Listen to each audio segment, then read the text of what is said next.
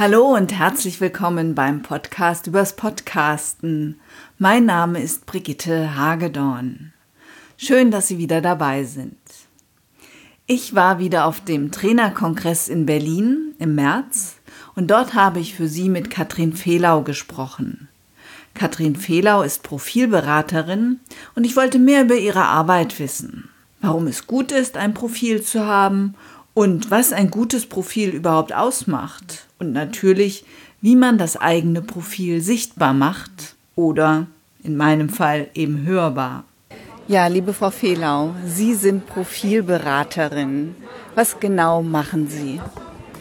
Ich unterstütze meine Kunden, Berater, Trainer und Coaches, ähm, ihr Profil zu schärfen. Dafür ist es vor allen Dingen notwendig, sich erstmal mit sich selber zu beschäftigen. Also Profilentwicklung ist für mich auch sehr stark ein Prozess der Selbstfindung.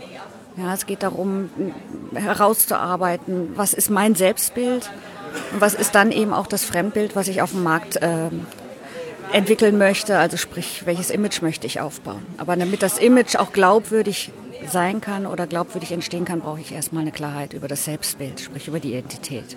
Und das ist meine Aufgabe, das herauszuarbeiten.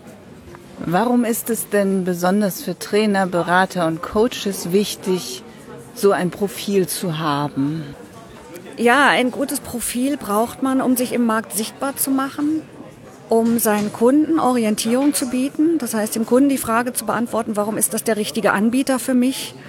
Und man braucht dieses Profil auch für die eigene Fokussierung. Viele neigen dazu, sich zu verzetteln. Wir haben viele Kompetenzen, wir haben viele Erfahrungen über die Jahre gesammelt und es gibt viele Möglichkeiten, wo wir eben, ja, ich sage jetzt mal, Spielfelder für uns entdecken und äh, ja auch besetzen können.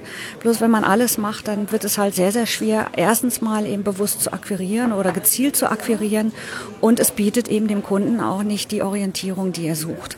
Das gilt insbesondere für ähm, Anbieter, die neu in den Markt kommen aber es gilt auch zunehmend für erfahrene Berater, die dann nochmal sauberer herausarbeiten sollten, was genau sie ausmacht, was sie an Kompetenzen mitbringen, einfach auch auf Basis ihrer langjährigen Erfahrung.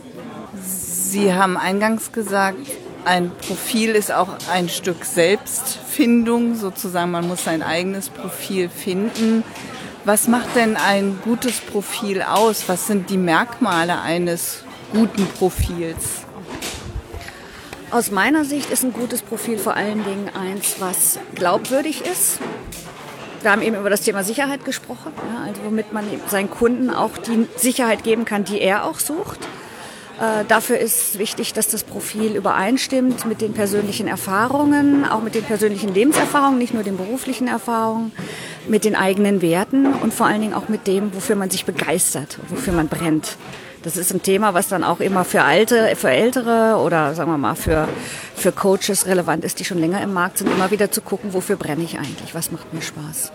Zum Zweiten muss natürlich eine Relevanz gegeben sein für die Kunden. Also es nützt ja nichts, wenn ich ein schönes Angebot habe, aber keiner den Bedarf sieht. Das heißt, ich sollte sehr genau überprüfen, a, wer sind überhaupt meine Kunden, was sind die Kunden, für die ich arbeiten möchte und dann, welche Bedarfe haben die und wie kann ich Nutzen erzeugen. Als dritten Punkt äh, kommt noch ins Spiel die, äh, was wir Marketiers nennen, äh, Differenzierungstauglichkeit. Das heißt, wie weit kann ich mich unterscheiden vom Wettbewerb? Wobei das ein Punkt ist, den ich in meiner Beratung ähm, eher nebenbei behandle, weil äh, ja der Markt ist einfach riesengroß und es führt oft eher zur Verwirrung und äh, zu weniger Klarheit, wenn ich gucke, was eben all die anderen machen. Und ähm, ja, das größte Positionierungs- oder Differenzierungspotenzial liegt in unserer Persönlichkeit. Ja, da sind wir wirklich nicht kopierbar, da sind wir einzigartig. Und das gilt es herauszuarbeiten. Ich möchte gerne noch mal kurz auf Ihr Thema heute auch hier auf dem Trainerkongress eingehen. Das Thema ist, Moment.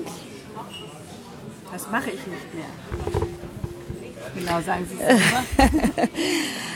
Das Thema auf dem Trainerkongress in diesem Jahr ist, das mache ich nicht mehr. Repositionierung für alte Hasen. Wie ist das Thema entstanden? Das Thema ist ähm, entstanden bei mir selber, dass ich irgendwann das Gefühl hatte, das mache ich nicht mehr. Ziemlich genau vor einem Jahr.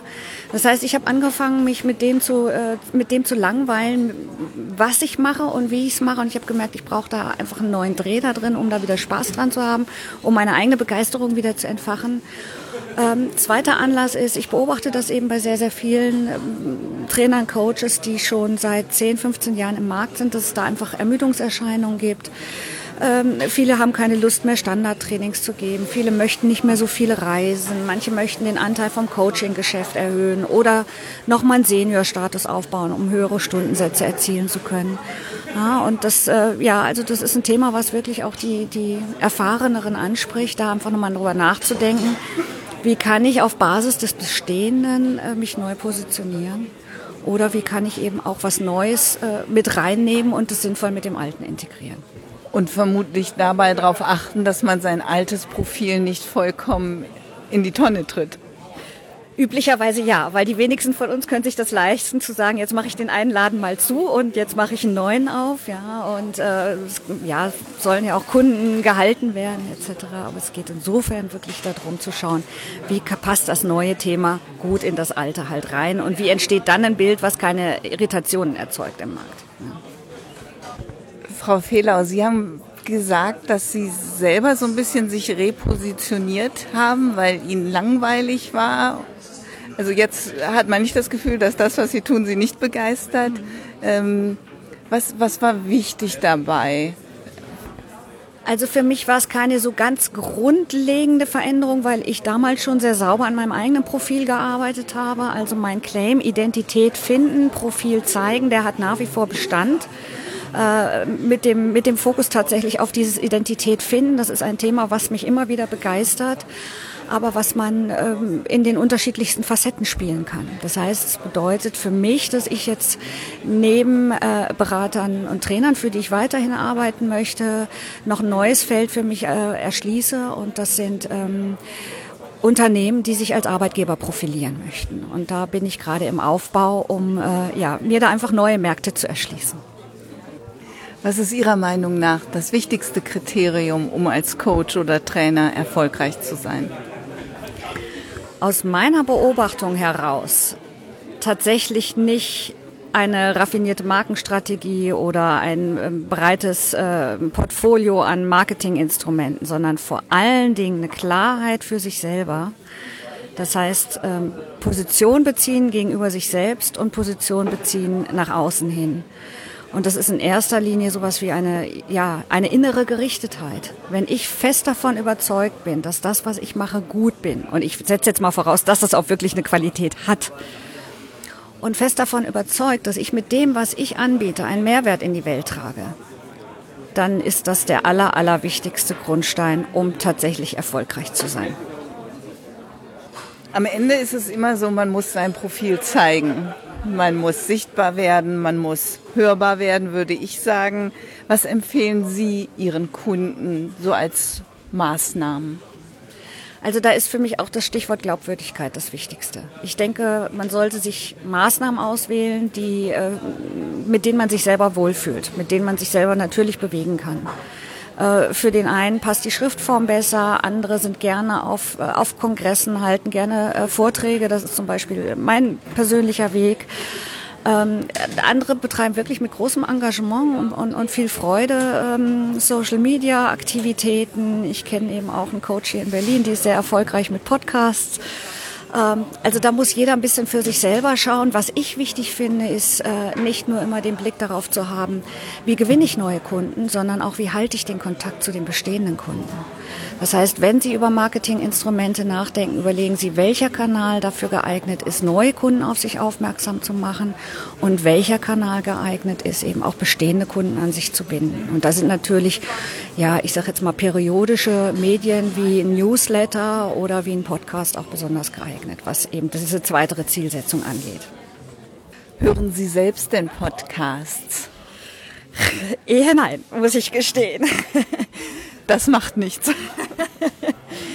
ähm, ich finde äh, Podcasts ein interessantes Medium und wenn ich ähm, sag mal, mich entscheiden müsste, ob ich mir einen YouTube-Film äh, angucke oder einen Podcast anhöre, dann würde meine Wahl eher auf den Podcast fallen. Aber das hat einfach mit meinen eigenen ja, Rezeptionsgewohnheiten zu tun. Und ich bin eben doch auch noch schon äh, ja, ältere Generation, insofern immer noch gerne schriftlich unterwegs und nehme gerne ein Buch zur Hand oder eine Zeitschrift.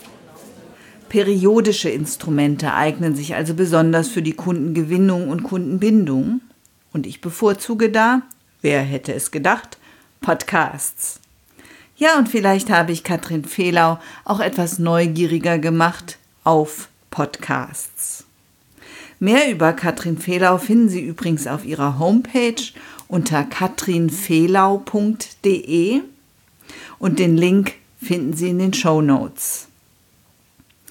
Ich höre total gerne Podcasts und bei Podcasterinnen oder Podcastern, denen ich regelmäßig zuhöre, stellt sich oft das Gefühl ein, diese Person gut zu kennen. Denn über einen Podcast wird nicht nur das Know-how der jeweiligen Person transportiert, sondern auch seine oder ihre Persönlichkeit präsentiert. So spürt man ein wenig, wie er oder sie tickt. Es ist schon ein paar Jahre her, da hörte ich regelmäßig das Abenteuer Motivation von Nicola Fritze. Irgendwann erzählte sie von einem Seminar, welches sie geben wollte in Abano Terme in Italien. Ich habe mich da recht kurz entschlossen angemeldet. Ich war mir sicher, dass es gut sein würde, da ich die Trainerin ja schon kannte, in Anführungsstrichen. Ja, und diese Einschätzung hat sich dann auch bestätigt. Mich würde sehr interessieren, ob Sie als Podcast-Hörer ebenfalls solche, ja, ich sag mal, Beziehungen zu Ihren Podcastern aufbauen, aufgebaut haben. Ja, das würde mich wirklich sehr interessieren. Auf meiner Webseite audiobeiträge.de finden Sie eine Speakpipe, mit der können Sie mir Ihre Erfahrung als Sprachnachricht senden. Das können Sie anonym tun oder auch sehr gerne mit Namen und einem Hinweis, ob ich das in einer der kommenden Episoden veröffentlichen darf. Oder schreiben Sie mir eine E-Mail an hagedorn.audiobeiträge.de. Audiobeiträge mit AE. Ich bin gespannt auf Ihre Erfahrungen mit Ihren Podcastern. In der nächsten Folge geht es hier wieder um das Thema Podcast als Marketinginstrument. Und zwar habe ich mit Peter Mohr gesprochen. Peter Mohr erzählt unter anderem, wie er mit seinem Podcast Das Abenteuer Präsentation die richtigen Kunden findet und wie er den Zeitaufwand beim Podcasten klein hält. Ich freue mich sehr, wenn Sie dann wieder dabei sind. Vielen Dank fürs Zuhören und eine gute Zeit wünscht Ihnen Brigitte Hagedorn. Vielen Dank fürs Zuhören. Sie hörten eine Produktion der Werkstatt für Audiobeiträge www.audiobeiträge.de.